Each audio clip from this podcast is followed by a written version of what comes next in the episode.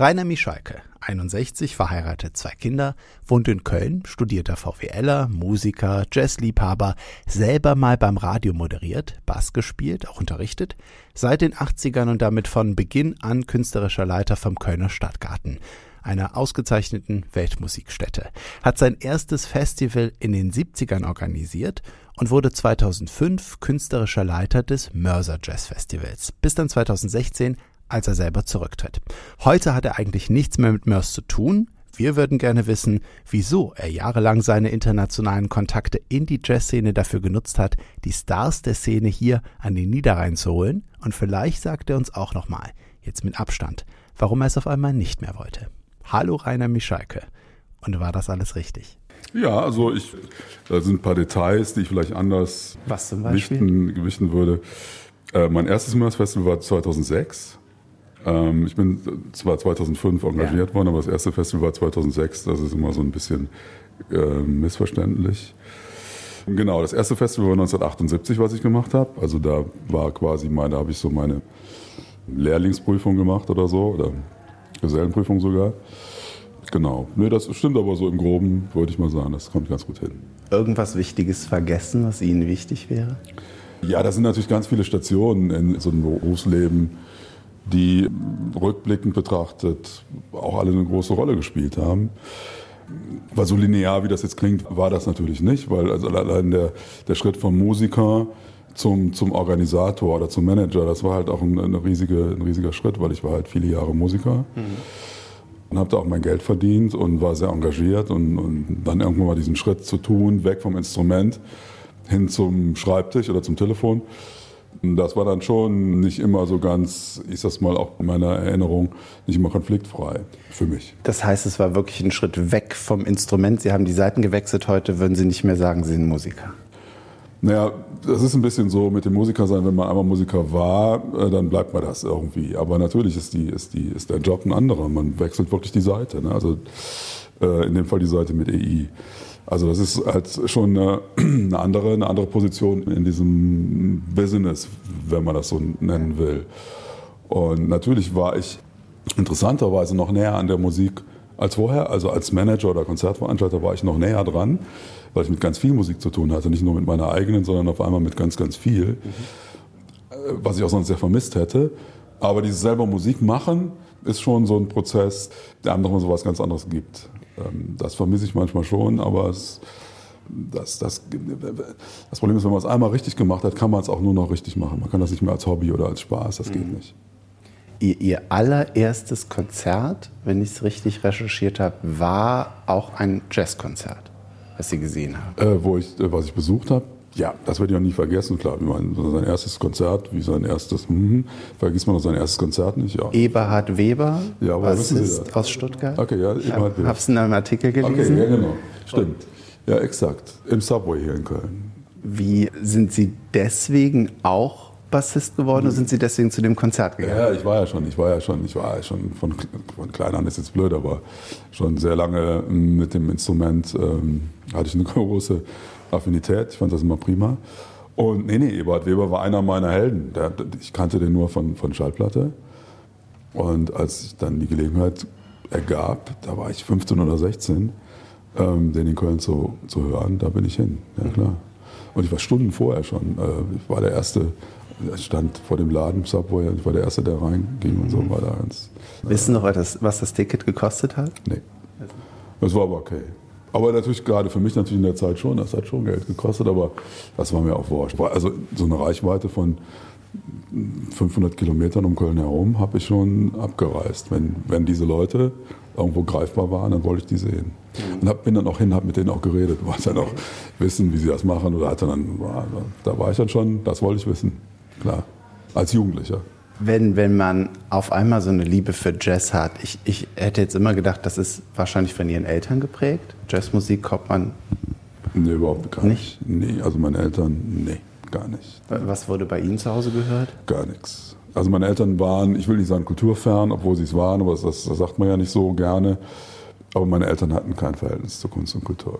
Das spielte in unserem, ich komme im weitesten Sinne aus einem Arbeiterhaushalt, also mein, mein Vater war Maurer, Maurermeister und äh, Meine Mutter hatte ein Schuhgeschäft. Also die, ähm, da war also die Kultur, hatte da, das, das habe ich mir selber so beigebracht oder angeeignet oder entdeckt, muss man sagen. Mhm. Und warum?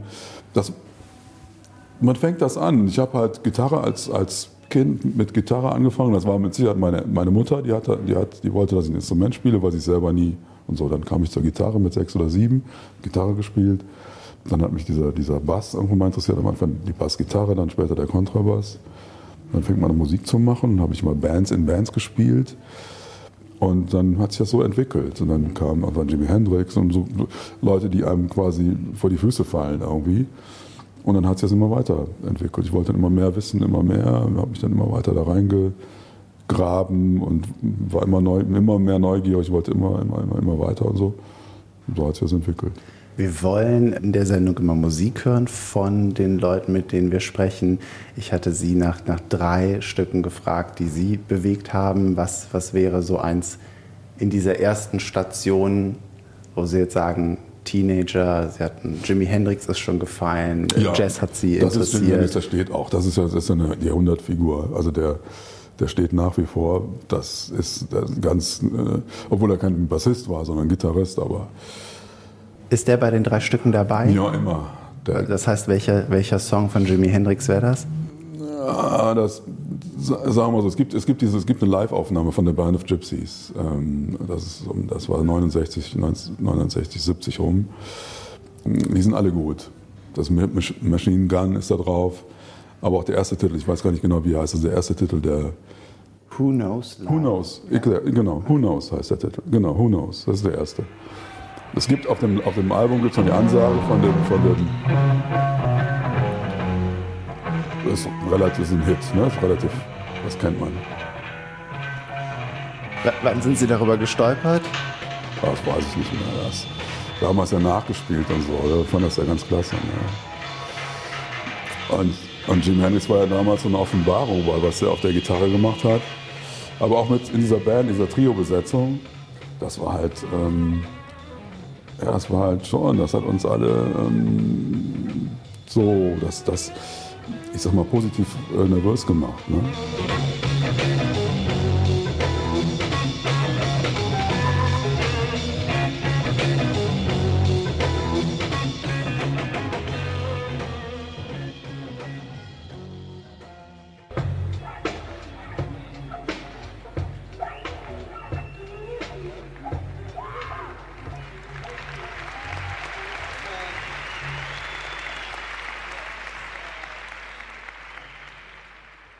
Hatten Sie selber eine bestimmte Band oder sind Sie immer mit mehreren? Mehrere, aber natürlich eine war dann immer so, eine war so eine Kern, immer. Man hat immer so eine, eine Band, die, die, die, die, die, die einem die wichtigste ist, aber man wird dann auch, auch gefragt, in anderen Bands zu spielen. Ich habe in relativ immer in vielen Bands gespielt. Was war so das, das tollste Ereignis beim Touren oder oh, Spielen? Auch ganz verschiedene auch. Das hat sich über einen sehr langen Zeitraum äh, erstreckt. Also es gibt so, so Erlebnisse, die ich nie vergessen werde. Obwohl ich, ich sag mal, an einem Tag zwei Konzerte gegeben habe. Einmal in einem eher, sagen wir mal, kommerziellen Umfeld, wo ich vielleicht Dixieland oder New Orleans Jazz oder sowas gespielt habe, weil ich damit mhm. meine Miete bezahlt habe und habe vor Hunderten von begeisterten Leuten gespielt und habe dann möglicherweise an dem gleichen Tag oder an dem gleichen Wochenende zumindest mit meiner Herzensband gespielt und wo aber immer traditionell wenig Leute kamen. Also wo wir dann immer vor, vielleicht vor drei, vier Leuten gespielt haben, die auch nicht gejubelt haben. So diese Widersprüche, die, muss man, die musste ich immer so aushalten, die musste ich immer mit mir so, ähm, also diesen Erfolg eines, mit einem, vor einem großen Publikum spielen, Musik, die man nicht so wertschätzt, und dann die Musik, die einem, die einem sehr, sehr, sehr wichtig ist vor fast keinem Publikum zu spielen. Mhm. Was, wenn Sie gesagt haben, Ihre Eltern waren da gar nicht so mit, mit der Jazzmusik, was, was haben die damals gesagt in den 70ern, als Sie Band und, und Jazzmusik und, und damit das Geld machen? Jung, waren, waren sicher Sorge, Kölner. Ne? Genau, die haben Sorge, dass ich, dass ich das zu viel mache, dass ich meine Schule vernachlässige. Die waren, die waren immer, die haben sich Sorgen gemacht. Also Sorgen gemacht in dem Sinne, dass ich da zu viel weg bin und, und nicht lerne, dass ich, dass ich Ausbildung und so weiter. Und als das dann so in mir reifte, dass ich da so auch, das, dass ich mir vorstellen konnte, das mehr zu machen und noch mehr zu machen und noch mehr zu machen, na klar, dann kommt vom Elternhaus dann schon immer so die Mahnung, sollte man lieber was Ordentliches. Ähm, das habe ich dann versucht so aufzulösen, indem ich dann beides, beides gemacht habe. Wie kam dann der, der Sprung auf einmal von ich stelle mich für Konzerte an, ich bin der Erste, ich tue damit, ich äh, äh habe äh, selber die Bassgitarre in der Hand, bin in mehreren Bands zu auf einmal, ich, ich organisiere und ich, ich komme zum Radio. Mhm. Wo ist da der... Ganz schwer zu sagen, das sind ja so Prozesse.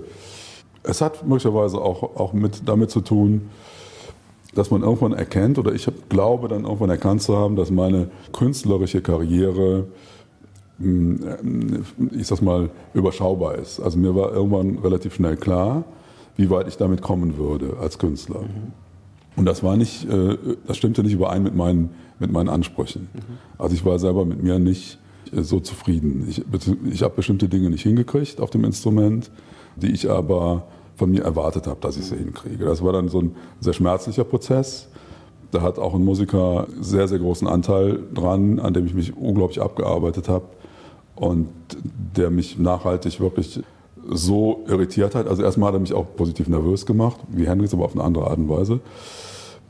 Das war Jaco Pastorius. Als ich ihn zum ersten Mal hörte, war ich halt auch, war ich, dachte, was, ich war wirklich, ähm, das hat mir schlaflose Nächte bereitet, was er da macht auf dem Instrument. Mhm. Habe da dann noch mehr schlaflose Nächte damit verbracht, das Versuchen, das, das irgendwie zu verstehen auf dem Instrument, das selber zu können, bis ich irgendwann mal mir eingestehen musste, das ist eine andere Liga, das ist ein anderes Universum, das ist für mich nicht erreichbar.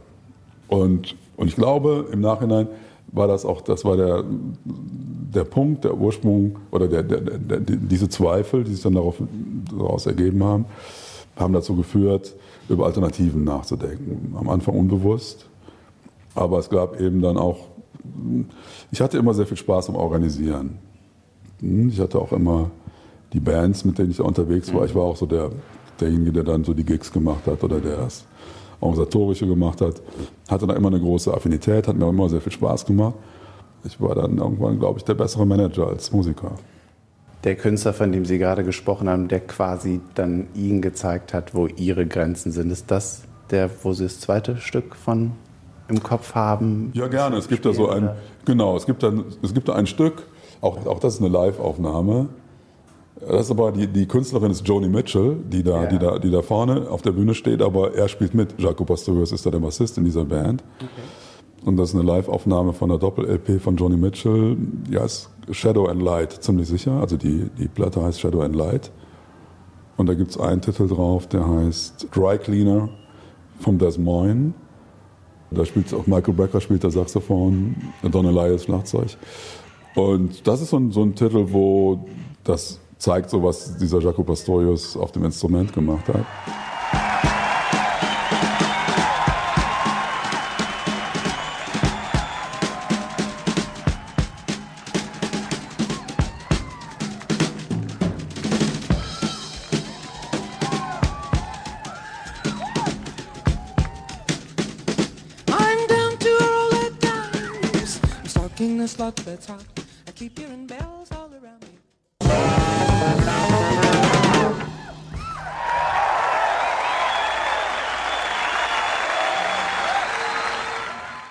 Dann, dann haben Sie da ihr, äh, in einem schwebenden Prozess Ihre Berufung quasi verändert, angepasst. Wann, ich hatte schon gesagt, Mörs Festival, waren Sie relativ früh selber als Gast. Ja.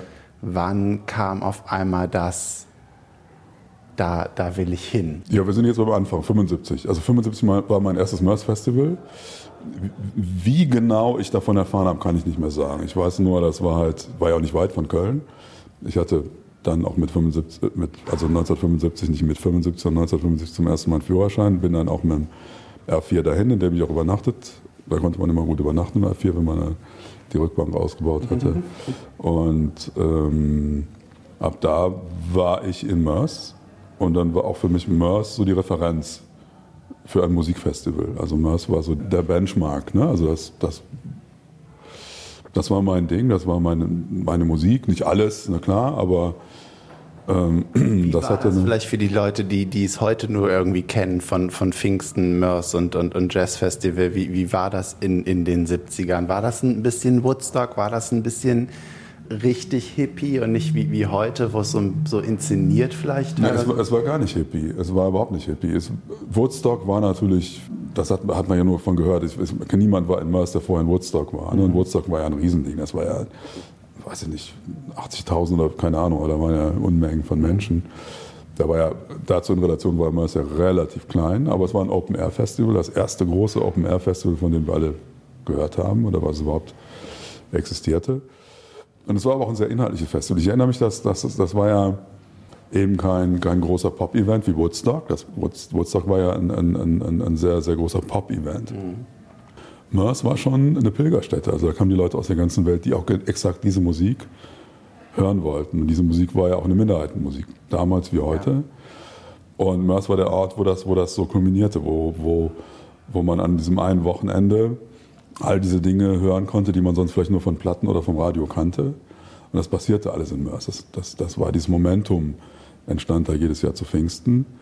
Und das war wirklich diese, diese geniale Verbindung von den Künstlerinnen und Künstlern. Na, Künstlerinnen waren ja nicht so viele in den Anfangsjahren, also von den Künstlern und aber auch dem Publikum. Da, da entstand so, so, eine, so, eine, so eine kritische Masse, so, auch so eine spezielle biochemische Zusammensetzung, die da irgendwas ganz Besonderes immer hinbekam. Also das natürlich sind Elemente wie Vorfreude, aber auch dieses, dieses Zusammensein von Leuten, die irgendwie gemeinsam ticken. Also man hat so, so eine, also man ist eine Minderheit, man hat so ein Fable für eine bestimmte Musik und es treffen sich Leute aus der ganzen Welt, die genau das da finden. Mhm.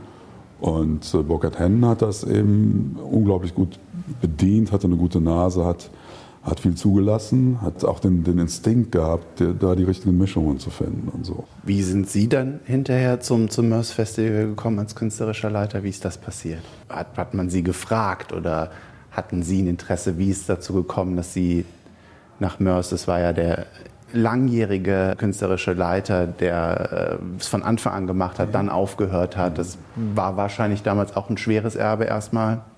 Ja, das ist ja ein schlappe 30 Jahre später gewesen. Ne? Also, äh, ähm, ich bin gefragt worden. Also Burkhard Henn hat ja irgendwann aufgehört, weil er, ich glaube, auch müde war im Kampf mit, ich sag mal, mit dem mit, mit großen Teilen der Mörser Stadtgesellschaft, mhm. vor allem der, dem konservativen Teil der Mörser Stadtgesellschaft. Ähm, er war einfach müde, der hat sich ja wirklich ähm, da immer auseinandergesetzt. Und dann wurde, glaube ich, eine Findungskommission eingesetzt. Ich kann das nicht mehr genau sagen. Auf jeden Fall wurde ich gefragt aus mhm. Mörs, ob ich mir das vorstellen könnte. Und da ich mit Burkhardt sehr gut befreundet war, habe ich gesagt, Moment, stopp, Moment, Moment. Ich muss, da frage ich erstmal den Burkhardt, was, was, was ist denn da los? Mhm. Und, so.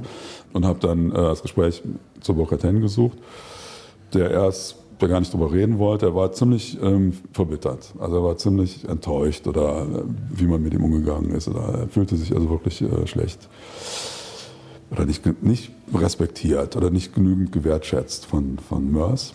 Aber er wollte nicht mehr. Das war, war ja meine Frage an ihn, war, ob, er, ob er da jetzt Bleibeverhandlungen führt, also ob er nochmal antreten würde oder wie, wie sein Entschluss, wie fest er denn ist. Und dann haben wir darüber gesprochen, sagte er auf keinen Fall. Dann habe ich ihn gefragt, ob er denn äh, mir raten würde, den, das zu machen. Ja, das wäre jetzt meine nächste Frage ja, gewesen. Ja, Wenn man das so hört, hat man überhaupt noch Lust dazu? Ja, das war meine erste Frage. Dann sagte er, nee, auf keinen Fall. Er wird mir davon abraten. Dann habe ich gesagt, warum? Dann, ja, das, das wäre einfach scheiße da. Das wäre irgendwie, die würden das nicht wertschätzen und das, das würde. Und dann habe ich gesagt, ja, ich sag mal, die suchen einen, die werden noch jemanden finden. Ne? Das, das wird auf jeden Fall jemanden geben, der es macht. Mhm. Das ist, also es wird irgendwie weitergehen, weil die Stadt will es weitermachen. Und ähm, habe dann gesagt, wäre es nicht besser, wenn es jemand macht, der dir, also der das dann so wenigstens so versucht in der Tradition zu machen, mhm. so, also der, der die Idee ähm, ge, ge, geglaubt hat, verstanden zu haben und es dann so weitermacht und dann war unser Gespräch, er war da, wollte da nicht so richtig drüber, er wollte da nicht so richtig rein. Ich habe Warum haben Sie es dann gemacht? Wer hat Ihnen zugeredet? Wer hat gesagt, ich habe da lange überlegt. Ich weiß gar nicht mehr. Das, das, war eine der schwierigsten Entscheidungen in meinem Leben, weil aufgrund dieser, auf, aufgrund des der, der, der also erstmal der Höhe, dieses, dieses, diese, auch der Fallhöhe, die sich daraus ergab, weil also gesagt, Mörs war für mich äh, das die Referenz für Festival überhaupt. Ich kannte ja dann 2005, als ich gefragt wurde, behaupte ich mal, alle Festivals der Welt, die in dem Bereich war ja da schon sehr viel unterwegs. Ja, Sie sagten eben selber, wir haben quasi 30 Jahre übersprungen. Ja, Vielleicht in den 30 Jahren habe ich ja wahnsinnig viel gemacht und äh, Festivals geleitet. Das war jetzt vielleicht in der, in der Anmoderation ein bisschen kurz gekommen. Ich habe ein Festival gemacht in der Philharmonie Post Disney und That, fünf oder sechs Jahre lang und war von 1994 bis 2010 in, in der künstlerischen Leitung der Musiktriennale in Köln, mhm. ein Festival, das alle drei Jahre stattfand, für Jazz und improvisierte Musik verantwortlich und bin in dem Kontext ganz viel gereist und habe mir ganz viel angeguckt. Kannte natürlich ganz viel. Mörs war immer noch, die ist auch die Referenz geblieben. Ähm, obwohl ich all die anderen Festivals international kennengelernt habe, war Mörs weiterhin die Referenz. Okay. Das ist so immer noch, hatte ein irrsinnig hohes Niveau, auch wenn Burkhardt nicht jedes Jahr immer, das ist ja auch klar, die gleiche Qualität produzieren konnte, weil wir alle, wir alle, die wir diese Programme machen, sind ja auch von der immer wieder von der Produktivität der Musikerinnen und Musiker abhängig, was die so mhm. anbieten. Aber es hatte immer noch Top-Niveau. Es war, war ein, ein, ein unglaublich gutes, starkes, kraftvolles Festival. Ja, und da habe ich wahnsinnig lange darüber überlegt, ob kann ich das? Also traue ich mir das zu? Äh, wie gehe ich damit um, dass der Vorgänger, den ich sehr, sehr wertschätze, mhm. der für mich auch eine Art Vorbild war als, als Festivalmacher, als Kurator, als Denker, als, als, äh, als Figur, ähm, dass ich den da quasi beerbe, aber nicht mit seinem Willen. Ich hatte also nicht, wenn man so will, ich hatte nicht sein Mandat. Also er hat das, was ich ja gerne gehabt hätte, zu sagen, ich fände gut, wenn du das weitermachst. Das habe ich von ihm nicht bekommen. Mhm. Sondern er hätte am liebsten gehabt, dass das Festival mit ihm aufhört. Das war klar. Also das spürte ich. Das war ganz offensichtlich, dass er, dass er sich nicht vorstellen konnte, dass das ohne ihn, er hat es 33 Jahre gemacht, ne? dass es ohne ihn weitergeht. Und insofern war ich in einer ganz schwierigen Lage und habe mich mit ganz vielen Leuten besprochen, habe letztlich den Rat meiner Familie, die waren es dann. Ne? Und, und mein ihre Frau und ihre Kinder. Ja, vor allem mein Sohn, der, der, der, der, der, der da sehr, ich weiß gar nicht, wie alt er da war, der da sehr mit, mitgedacht hat. So. Er war 15 mhm. oder 16 so. Und er hat gesagt, äh, mach's fünf Jahre, nicht mhm. länger, mach's fünf. Werde ich nicht vergessen, war ein junger, war, war auch na gut, der war so alt, wie ich damals war, als ich, als ich da in den. Haben die auch eine Leidenschaft für Jazz spielen? Nee, gar nicht. Gar nee, das habe ich versucht. Also, was war versucht? Ja. Nee, gar nicht. Mein Sohn studiert Jura mhm. oder ist jetzt so gut wie fertig. Nee, das sind die gar nicht. Also, die, die, sind, die sind sehr kultur- und kunstaffin, mhm. Aber Allrounder, ne? Also, die, die, die interessieren sich für Literatur, Theater, Musik, äh, für das gesamte Spektrum, aber die sind jetzt nicht so Fachidioten geworden wie ich. Nee, und. Äh, ja, der hat gesagt, mach, mach's fünf Jahre, äh, sorg dafür, dass du eine Legende wirst, dann hörst du auf. Das war, der, das war der, die Empfehlung meines 15-jährigen Sohns. Sie haben in einem anderen Interview gesagt, wenn Sie nach Hause kommen, hören Sie keine Musik, mhm. keine Schallplatten, nicht was auf dem iPhone, iPod, weil Sie sagen, Sie wollen es live ich würde auch sagen, dass das grundsätzlich alles, was, was auf einer Bühne gemacht wird, egal ob jetzt bei, bei Musik, auch beim Theater, wenn mir da was präsentiert ist, ist wesentlich schöner als im, als im Fernsehen zu gucken oder aufgezeichnet. Aber geht natürlich nicht immer. In einer ihrer, ich weiß nicht, ob es ihr dritter Musiktitel ist, einer ihrer Lieblingskünstler, haben Sie gesagt, ist John Lennon. Ja. Als Favorite, ja, beste Balladen. Ja, und äh, den kriegen Sie ja nicht live. Ich habe, das ist auch eins, eins meiner, einer meiner, meiner, äh, ja, Trauma geht zu weit, aber wenn ich, wenn ich sage, was, was ich, wenn, wenn, wenn ich, wenn ich könnte, würde ich am liebsten in die Zeit nochmal ähm, zurück. Das ist so die zweite Hälfte der 19, 1960er Jahre, als all diese Jungs unterwegs waren. Das sind leider keine Mädels, das waren alles Jungs, außer Janis Joplin, die wäre noch auch noch zu nennen, aber es waren fast alles Jungs. Das war eine Zeit, wo, genau, wo die Beatles mit John Lennon, den ich da immer als ersten nennen würde bei den Beatles, unterwegs war. Ähm, Jimi Hendrix äh, hatte da seine, seine Zeit, aber auch Karl-Heinz Stockhausen mhm. hatte seine größte Schaffensperiode, aber auch Miles Davis, John Coltrane. Es gab so eine, so eine Phase, da habe ich schon gelebt, ich hätte das theoretisch, da war ich sag mal so 12, 13, hätte theoretisch mir das alles live angucken können, habe das aber nicht da wusste ich noch nichts von den, von den Leuten und so. Und Stockhausen ist jetzt der mit der Zwölftonmusik. Das hat genau. Sie auch. Ja, sehr, sehr, sehr fasziniert, total interessiert. Ja, das wollte ich knacken. Ich wollte das auch wissen. Ich wollte das, hat mich, hat mich sehr Und im Nachhinein ist mir aber erst klar geworden, dass auch die Beatles oder John Lennon, ein großer ja, Stockhausen-Fan wäre jetzt vielleicht zu viel gesagt, sich total dafür interessierte, was der Stockhausen macht. Deshalb war auch Stockhausen auf dem, auf dem Sgt. Pepper's Lonely Album drauf. Und auch Stockhausen interessierte sich total dafür, was Jimi Hendrix machte. Und Jimi Hendrix schreibt in seiner Biografie, dass ihn total interessierte, was dieser Stockhausen da macht. Mhm. Und die Leute haben untereinander so ein, das hat, es, es, es gab so ein unsichtbares Band, was sie miteinander verbunden hat. Obwohl die was ganz Verschiedenes gemacht haben, also ästhetisch, musikalisch. Das waren ja ganz verschiedene Dinge, die, die man gar nicht miteinander vergleichen kann. Aber die, diese Musiker untereinander, die, die wussten voneinander. Die haben sofort gespürt, dass da was unterwegs ist, was sie neugierig macht. Also dieses, diese, also positiv nervös macht, weil sie es wissen wollen, weil sie es interessiert und dann anfangen zu graben, rauszukriegen, zu bohren, was ist das, was, was macht er da, was, was ist das und so über, über uns allen, über all diesen Leuten steht ja immer noch Johann Sebastian Bach, bei dem wir einfach, wo, wo, wo wir alle immer noch davor stehen und sagen, was, was, wie groß kann das sein? Was, was hat einer da geliefert, abgeliefert? Na gut, und da waren halt in, in, im 20. Jahrhundert war eben auch einiges unterwegs. Und das war so die Zeit, wo das so zusammentraf. Genau, ich habe das nicht, hätte es haben können. Ich hätte sogar Jimi Hendrix live hören können. Hier in Köln, aber auch da war ich, glaube ich, 13, als der in mhm. Köln war hab, das war noch nicht so bei mir auf dem, auf dem Schirm damals. Also ich habe das gerade so verpasst, was ich sehr bereue, aber kann ich ja nicht ändern. Ist, es ist passiert. Aber daraus ist später der Wunsch entstanden, das passiert mir nicht nochmal.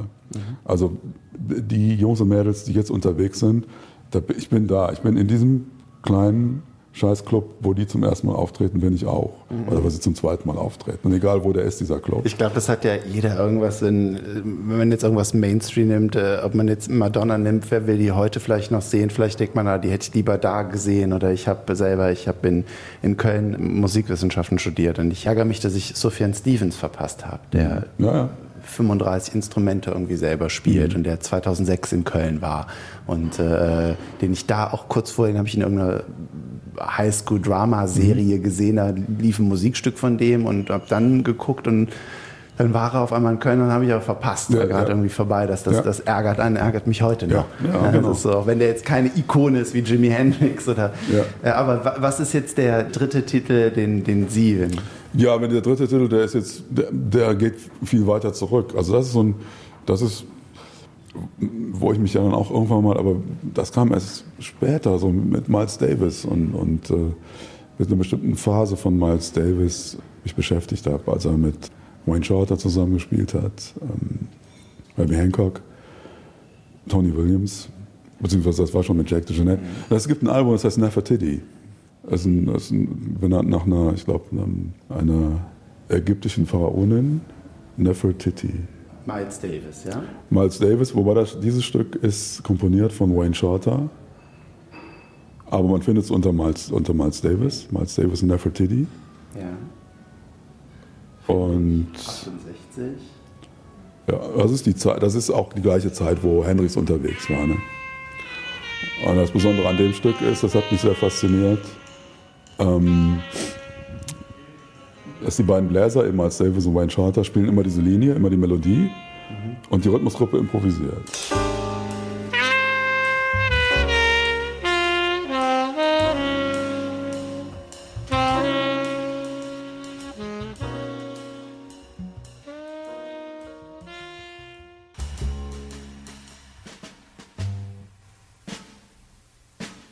Das heißt, sowas gucken Sie sich auch nie mal an, auch so ein Live-Auftritt, den, den Mitschnitt.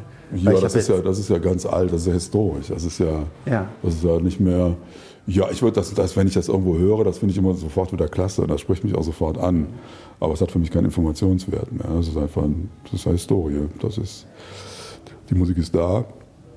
Ich, sie ist verfügbar, ich kann sie mir jederzeit anhören. Also Sie hätten es lieber, dass ein Künstler da nochmal was Neues draus macht und das ihn live präsentiert als. Ja, das war ja dann auch mein sagten ja eben, dass ich keine Musik, ich höre im Prinzip keine, keine aufgezeichnete Musik oder wenn immer nur als, als Notlösung oder, als, oder wenn ich mich informieren will über irgendwas. Aber Musik ist für mich, äh, also für mich ist Musik hören immer verbunden mit dem Live-Musik hören. Also auch die, mit, dem, mit, den, mit den Leuten, die das machen, im gleichen Raum zu sein. Dass wir die gleiche Luft atmen oder dass, dass der Sauerstoff, der da ist, der gleiche ist, der die Töne transportiert. Dieses gemeinsam in einem Raum sein hat auch viel mit improvisierter Musik zu tun, die mich natürlich interessiert. Bei improvisierter Musik ist man im besten Fall an einem Abend dabei, der so auch nie wieder sein wird. Jetzt sitzen Sie natürlich auch an der Quelle. Wir sind heute im Stadtgarten, wo Sie quasi andauernd, wenn hier Musiker sind, einfach auch die Chance haben, das zu bekommen. Ja, das, heißt das so. ist so. Und ich reise auch weiterhin viel rum. Ich bin halt äh, viel unterwegs, weil ich tatsächlich ähm, in, in außerhalb lieber Musik höre als hier im eigenen Haus. Kommen wir nochmal zurück auf, auf, auf Mörs. Wir waren eben bei der Entscheidung für das Mörs Festival, da künstlerischer Leiter zu werden. Ähm, ihr Sohn hat gesagt, mach, mach's fünf Jahre. Äh, es wurden dann elf. Wie ist da heute Ihr, Ihr Blick drauf? Wie, wie würden Sie diese elf Jahre beschreiben? Würden Sie sagen, haben Sie dann einen guten Job gemacht? War, war das toll?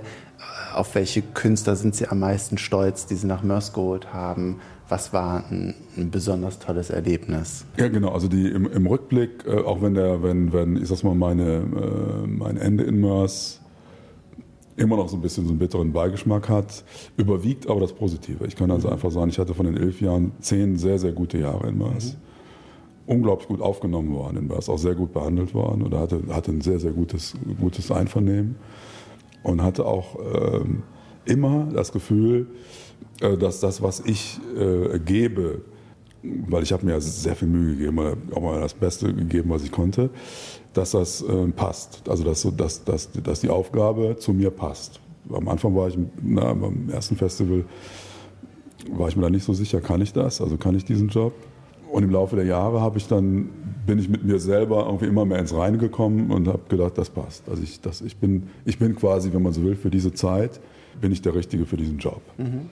Und äh, ob ich das jetzt nur gut gemacht habe, das, will ich mir selber nicht, nicht anmaßen, das zu beurteilen. Das wird auch die Zukunft bringen oder das weiß keine Ahnung. Gibt es einen Moment, einen besonderen, äh, ein besonderes Jahr, ein bestimmtes Highlight, einen bestimmten Jazzkünstler, auf den Sie so mit am meisten stolz waren bei der Zeit, wo Sie die Leitung des Ja, es gibt natürlich immer so, also es gibt natürlich immer so Musiker, von denen ich dann, genau, die ich dann irgendwo mal gehört habe, in so ganz kleinen Situationen, die ich dann quasi, wenn man so will, auf die große Bühne geholt habe, dadurch möglicherweise auch eine Karriere mit unterstützt habe, obwohl man ist ja nie der Einzige, das sind ja dann immer mehrere, die da zusammenkommen.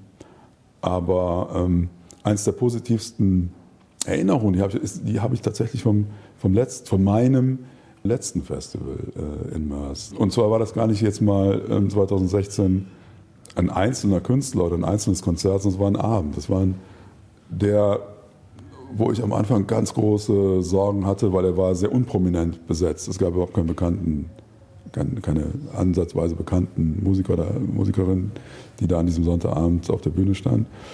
Es waren kleine Besetzungen, auch keine großen. Also es war sehr unspektakulär. Mhm. Es war auch, ähm, äh, die Musik war auch nicht sehr, ich sag's mal, äh, mehrheitsfähig äh, von mir aus programmiert, sondern es war sehr kantig, sehr also anspruchsvoll oder sehr ähm, ja, fordernd. Ähm. Und diesen Sonntagabend, der ohnehin immer eine ganz besondere äh, Atmosphäre hatte. Mhm. Weil der Sonntagabend hat sich immer unterschieden von allen anderen Abenden. Der Freitagabend hatte was Spezielles, der Samstagabend. Aber der Sonntagabend war immer so. Genau, und dieser letzte Sonntagabend 2016, da hatte ich so als Kurator das Gefühl, da greift alles ineinander. Das habe ich sehr gut in Erinnerung. Obwohl dieses Festivaljahr selber, vor allem die, die im Vorfeld, äh, nur konfliktbeladen war und sehr, sehr unangenehm.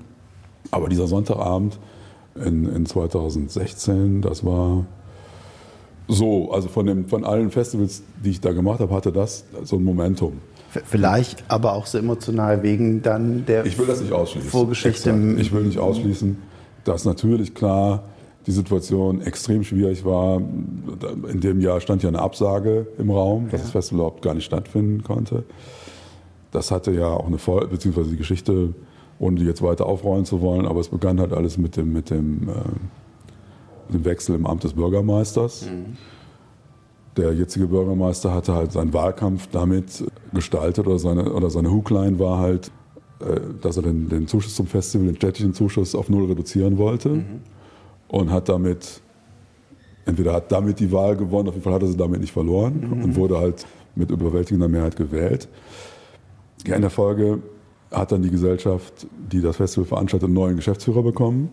Und ab da wurde es sehr, sehr unangenehm, weil da offensichtlich der Plan bestand, das Festival zu schwächen. Es gab also nicht mehr die Idee, das, das es ist so ja fortzusetzen. Oft, es ist ja oft ein, ein Jazz, ein, ein, äh, es ist nicht so Mainstream.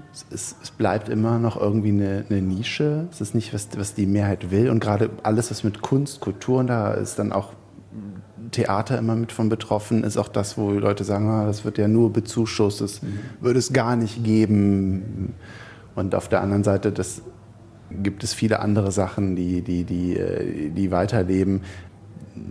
Das trifft ganz oft zu den Puls des, des Steuerzahlers in so, einer, in so einer Ecke. Jetzt ist aber so, ihr Herz schlägt für, für Jazz. Sie haben gesagt, so, und das, gerade das Jazzfestival am Anfang von geschwärmt. Ähm, das war eine Marke, das war eine Kante. Was, was ist Ihrer Meinung nach schiefgegangen? Warum das auf einmal nicht mehr ist. Hat es damals einfach mehr Jazzfans gegeben oder? Nee, äh, gar nicht. Das, nee, das Festival war, das muss man ja auch so sehen, in seiner Geschichte auch immer, es hat ja sehr polarisiert. Mhm. Und, und mein Vorgänger Bokaten hat, ähm, hat diese Polarisierung auch genutzt, ich sag mal zur Energiegewinnung. Mhm. Er hat sich, also er hat das polarisiert und hat gespürt, das Festival war von Anfang an gegen, gegen die konservative oder kleinbürgerliche, niederrheinische Stadtgesellschaft konzipiert worden. Das war ein Gegenentwurf gegen alle, die langhaarige, rauchende Ausländer hassten. Kiffende auch. Kiffende. Und was sie sonst noch gemacht haben. Und das Gleiche, was auch Hans-Dieter Hüsch veranlasst hat, die Gegend zu verlassen. Das ist mhm. genau dieses Sentiment, was, was man was es immer noch gibt mhm. und was sich leider, leider äh, unheimlich hartnäckig hält. Und mein Vorgänger, wie gesagt, hat daraus eine Energie gewonnen, indem er das dagegen positioniert hat. Und im Laufe der Jahre ist halt diese, wenn man so will, diese Gegenenergie immer weiter zurückgegangen, weil auch neue Generationen gar nicht mehr sich so reiben an den Vorgängergenerationen, was bei uns damals in, den 68er Jahren begründet war sich gegen die Elterngeneration zu wenden, die, die, die, die diesen Krieg mitgetragen, zumindest nicht verhindert mhm. hat und, und äh, ja, eine, eine, Schuld auch trug, war ja unsere, unser ganzes, na, wir, wir wollten und wir mussten uns abgrenzen von dieser Generation. Das ist ja heute gar nicht mehr der Fall. Also heute die neuen Generationen sind ja eher, eher in einem großen Konsens mit ihren Elterngenerationen. Und naja, aber diese Gegenenergie ist geblieben, auch wirklich der Hass, muss ich sagen. Der Hass einiger, einiger Leute aus der Stadtgesellschaft mhm. gegen dieses Festival ist, ist so in die DNA eingegangen. Das ist schon teilweise ritualisiert worden. Also, dass man so reflex, sofort reflexartig sagt, Babs. Man muss natürlich auch wissen, dass wir reden von Jazzfestival. Mörs war nie ein Jazzfestival im eigentlichen Sinne, sondern Mörs hat immer einen sehr, immer sehr, einen sehr speziellen Teil des Jazz. Also einen sehr avantgardistischen, einen sehr ja, ich sag's mal, trennenden oder sogar polarisierenden Jazz oder einen Teil dieser improvisierten Musik präsentiert, also nie den Mainstream des Jazz, äh, wie es andere Festivals in der Nähe wie Leverkusen oder Düsseldorf machen oder so, sondern immer doch sehr, sehr stark in die Avantgarde äh, hineingewirkt, was nochmal so eine Aversion hervorruft, ne, weil es äh, viele Klischees bedient. Free Jazz ist ja immer noch ein Klischee für eine nicht hörbare Musik oder wo immer dann die Gags rausgehauen werden. Äh, stimmen die noch oder haben sie schon angefangen zu spielen? Das sind also die Klassiker. Und ähm, das legt das ja so nahe, dieses, dieses Free Jazz. Ne? aber das, das ist, folgt unmittelbar, das folgt natürlich unmittelbar einer Argumentation, die man auch kennt, wenn Leute, das sind ja die gleichen Leute, die sagen, wenn sie Bilder von Picasso sehen, sagen, das können meine Kinder besser. Jetzt haben Sie selber dann gesagt, ich, ich gehe, ich höre hier auf, ich äh, mach's nicht mehr aus, aus wahrscheinlich unterschiedlichsten Gründen, aus jahrelangem Kampf. Wahrscheinlich ist auch gar nicht irgendwie alles äh, durch die Presse gegangen oder, oder rausgekommen. Jetzt ist es seit zwei Jahren, ähm, es gibt das Jazzfestival noch, es gibt gab auch in den zwei Jahren immer wieder Probleme. Sie werden es ja wahrscheinlich beobachtet haben, als jetzt jemand, der ja, dessen Herzblut das elf Jahre ja. war und der auch gerne auf das Festival gegangen ist und da auch jetzt noch ja. immer von schwärmt. Was also wie gesagt, also mir, ich, will, ich will für mein Leben erstmal so mitnehmen, dass das Positive meiner Tätigkeit überwiegt. Mhm. So, und diese zehn Jahre, die lasse ich mir auch nicht nehmen. Mhm. Ne? Die sind einfach, ähm, auch mit den Leuten in Mörs, mit denen ich das zusammen gemacht habe, mhm. die auch immer noch meine Sympathie haben, obwohl ich möglicherweise am Ende ein bisschen ah, dachte, mein Gott, ne, könnt, ihr müsstet da auch. auch mhm. Und natürlich auch wurde mir klar, das Festival ist eigentlich eigentlich zu groß für Mörs. Beziehungsweise es hat, es hat so eine große Geltung, dass die, die dort Verantwortung tragen, politische Verantwortung vor Ort, vielleicht überfordert sind mhm. mit, mit diesem großen Ding. Sie können das gar nicht überblicken, wie groß das eigentlich ist und neigen manchmal dann dazu, das auf ihre Augenhöhe runterzufahren. Und das führt natürlich nicht unbedingt dazu, dass dann jemand wie ich, der quasi angetreten ist, um, es, um das Festival international zu stabilisieren, mhm klar, wenn dann einer kommt und sagt, oder wenn dann immer mehr sagen, sie hatten noch mal den Helge Schneider, da kann der nicht mal wiederkommen. Oder die Anke Engelke oder so. Kann man nicht ein bisschen was machen da bei mit, Mit der haben Sie noch eine Sendung produziert. Ne? Ja, ja, heute genau, in, in, bei uns im Stadtgarten. Ja. Äh, können, können, können, Sie die nicht noch mal bringen, so Sachen? Ein bisschen was Nettes oder so, ne? Und äh, naja, dann merkt man schon, dass dass gar nicht verstanden worden ist, was das Mörs Festival eigentlich bedeutet, auch international. Ne? Mhm. Das besteht ja nicht aus Helge Schneider und Anke Engelke, sondern aus einer internationalen Marke mit einer ganz weiten Reichweite. Erstmal bin ich froh darüber, dass es überhaupt weitergeht. Und, und was, was dem Iswort jetzt macht, glaube ich, ist wahrscheinlich auch das Richtige. Jetzt der künstlerische Leiter. Ja. Der jetzt der künstlerische Leiter jetzt auch macht, weil er versucht, ähm, die Stadt mit dem Festival wieder zu versöhnen. Mhm. Versucht, einen Ausgleich hinzukriegen und und er als jemand, der auch in Mörs geboren ist, hat da möglicherweise auch besten, den besten Zugriff oder die, auch das beste, die beste Intuition. Das ist ja immer eine Kombination aus Wissen, Handwerk und Intuition. Und hat da möglicherweise auch die besten Chancen, das irgendwie hinzukriegen. Was ein bisschen nicht Sorge machen kann, aber was man natürlich, was vielleicht auch gar nicht geht, jetzt in dem, dann gleichzeitig auch wiederum da, da, diese internationale Reichweite zu behalten. Das ist dieses Riesenproblem, was, was alle haben ein sehr fokussiertes, profiliertes Festival zu machen, was international wahrgenommen wird, auf der gleichen Seite, zur gleichen Zeit aber auch eine, eine feste Bodenhaftung zu haben. Das heißt auch in der Region verstanden und akzeptiert zu sein. Das ist ein Riesenspagat, den man da gehen muss. Und meistens leidet immer das, eins von beiden leidet. Also man, man wird meistens gezwungen, eine Priorität zu setzen. Und, aber dennoch glaube ich, dass der Weg, den Tim Isford geht, der richtige Weg ist. Mhm. Ich denke, das ist zur, zur, richtigen Zeit der richtige Weg. Ist auch der richtige Leiter. Und insofern finde ich erstmal von der Außenwahrnehmung her gut. Gut und richtig. Und wie gesagt, immer analog zu dem, was ich, gesagt, was ich sagte, und das meine ich ja wirklich ernst, dass ich mir diese zehn guten Jahre nicht nehmen lasse. Also dieses letzte Jahr, das, mhm, ähm, das war, das war nichts, aber die zehn Jahre davor waren gut. Die ich auch, insofern möchte ich auch immer, möchte ich einfach mir möchte ich gut immer darüber denken. Weil das ist einfach für mich auch das Gute.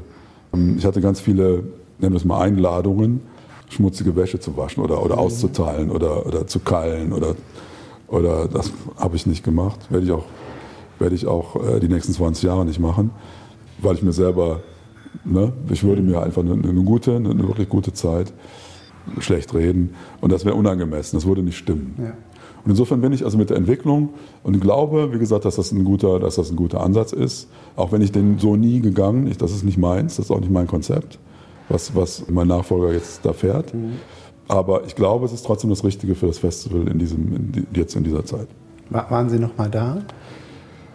Nee, ich war die letzten beiden Jahre nicht da. Ähm, Im ersten äh, wollte ich nicht, obwohl ich gerne ein paar Sachen gesehen hätte, die ich noch angeleiert habe. Das waren ja ein paar Sachen, die ich die, und da bin ich auch sehr froh, dass, dass Tim Iswart die übernommen hat, dass er, dass er die Musiker nicht hat im Regen stehen lassen, sondern dass er, die, dass er das gemacht hat. Und beim zweiten war ich bei einem anderen Festival in, in Kanada, in Victoriaville, was exakt an diesem Wochenende war. Und ähm, hatte keine Zeit. Was ist so als nächstes für, für Rainer Michalke? Ich meine, Sie haben ja keine Langeweile. Also wir können hier beim Stadtgarten, müssen Sie gucken, dass das Programm ja. stimmt, Leute hinholen. Ja. Sie, ich habe es eben nur kurz angerissen, haben äh, auch was fürs Fernsehen produziert oder äh, mit, mit, mit Helge Schneider, mit Anke Engelke. Mhm. Äh, Sie sitzen in Gremien europaweit, was mit Jazz zu tun hat. Mhm. Äh, ähm, äh, oder äh, gibt, gibt es was Nächstes oder sagen Sie langsam, nee, jetzt, ich, ich will es mehr genießen, ich, ich fliege nach Kanada zu, zu anderen Festivals rund um die Welt oder mhm. was? Äh nee, das ist das Schöne ist, äh, oder was, es gibt ja diesen Spruch, das eine geht, das andere kommt, dass tatsächlich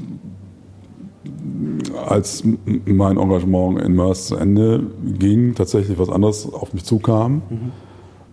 Und das wird nochmal eine ganz andere Größenordnung haben mhm. als äh, das, was ich in Mörs gemacht habe. Und ja, ich werde nochmal Gelegenheit haben, nochmal, nochmal, theoretisch habe ich die Chance, mhm. dem Ganzen nochmal, nochmal, äh, nochmal was, was draufzusetzen, also nochmal, nochmal eine, ein neues Festival mhm. zu gestalten und auch zu leiten, was noch weit über das hinausgeht, was ich in Mars gemacht habe. Weit. Ja, danke. Gern. Äh, viel Erfolg dabei und danke.